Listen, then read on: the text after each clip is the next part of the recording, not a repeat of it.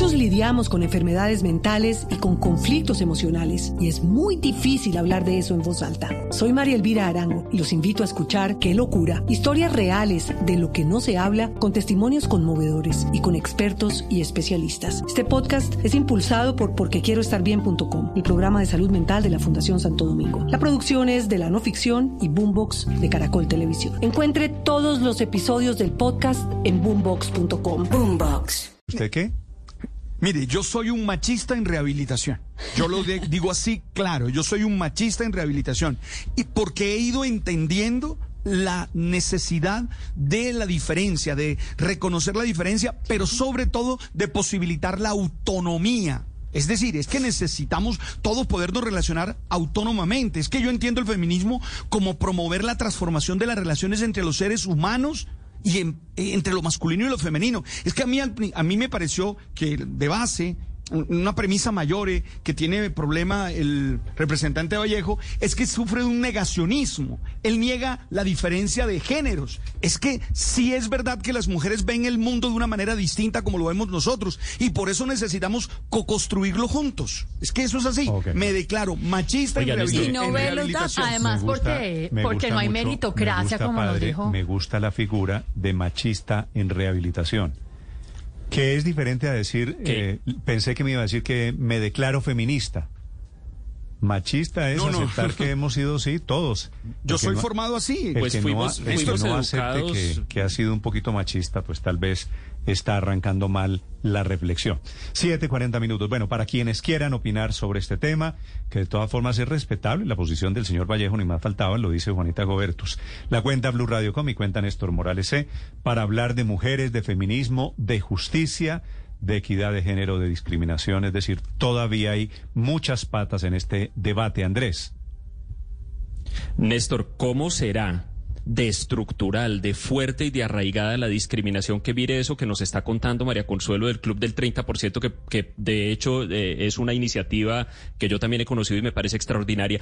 ¿Cómo será de arraigada la discriminación que el 30% es nuestro objetivo? Cuando debería, es decir, el 30% que a mí me parece poco, es el objetivo a alcanzar en este momento. Estamos tan abajo, estamos tan mal en esto que tenemos que luchar por, un, por, por al menos un 30% de participación femenina. Insisto, es una iniciativa que me parece extraordinaria. El objetivo, pero, pero que revela con esa cifra lo profunda que es la discriminación. Y sabe que a mí en particular, que tengo como tanta cercanía personal con, con, con las ideas filosóficas liberales, me duele mucho ver que se instrumentalicen para defender ese tipo de posiciones de discriminación, porque pues el representante cita eh, muy fogosamente que la libertad individual, que la libertad individual esto, esto, pero pues eso es ver muy superficialmente el asunto.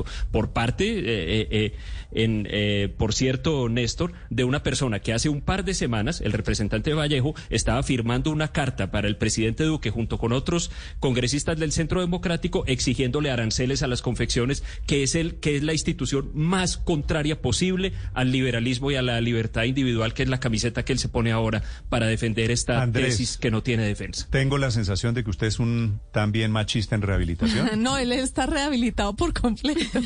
No, no, pues es que, Néstor, mire, eh, Alcen yo la creo mano, que todos alcen la fuimos mano los educados. machistas en rehabilitación, para tomarle la expresión al padre Linero. Ricardo, Sí, Usted- yo alzo, sí, yo la Sí, mano. a mí me Machista, gusta. Sí, y- claro. machista en Sí, pues claro. Fuimos criados con una concepción muy distinta a la que. Pero las ser. mismas mujeres, eh, Claro, las mismas mujeres, es que no son solamente los Ah, ah, hombres. bueno, también puede haber Sí. mujeres En machistas. en general, mujeres no, muchas, la No, mayoría. Y de hecho, el machismo se prolonga generacionalmente a través de las mamás de las mujeres. también.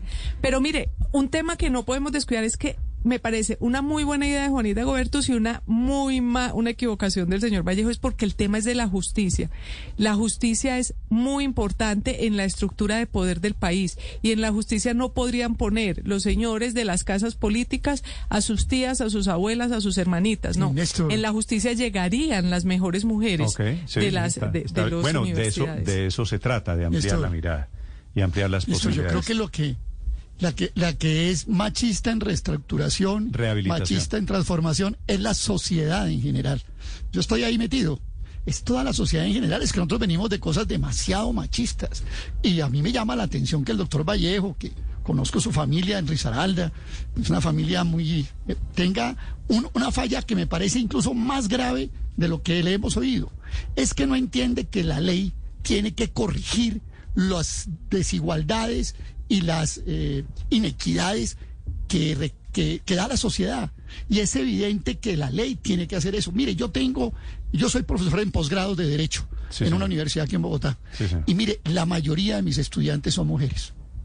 Entonces, cuando el doctor Vallejo dice, pero pues, claro, en mi, Pero en ahí, mi allí, universidad allí también. es donde el Sí. argumento de Vallejo es al revés, Aurelio, porque claro, es posible que haya tantas o más mujeres entrando No, a pero facultades de Derecho, sí, pero el sí, cuello de botella es arriba, es porque no las dejan Claro, llegar. claro, por, por eso le digo. Entonces él dice, lo que pasa es que no se postulan, es que muchas no se postulan precisamente por esto que estamos discutiendo, Exacto. porque no hay garantías. Es que eh, la, la- la cosa no hay que mirarla en su resultado, sino en su causa. ¿Por qué no se postulan? Porque yo no me postulo como no se postulan afros o no se postulan indígenas. Yo que voy a postular allá si allá hay un filtro que me saca. Es que eso es lo que, lo que propicia que no se presenten y eso es lo que tiene que garantizarle la sociedad para estimular esa aspiración. Luego lo que tiene que hacerle el legislador es corregir los errores de la sociedad Bueno, muy y no teorizar sobre ellos Néstor. y decirlos todo bien, todo bien, todo bien. Y es que la mayor parte de las veces puede la gente ser ciega a los sesgos implícitos que tienen, ¿no? Y entonces aquí los hombres, pues su sesgo implícito y los primeros candidatos que saltan a su mente son siempre hombres porque son de su propio círculo. Pero mire el debate falso que plantea precisamente el doctor Vallejo entre genitocracia y meritocracia.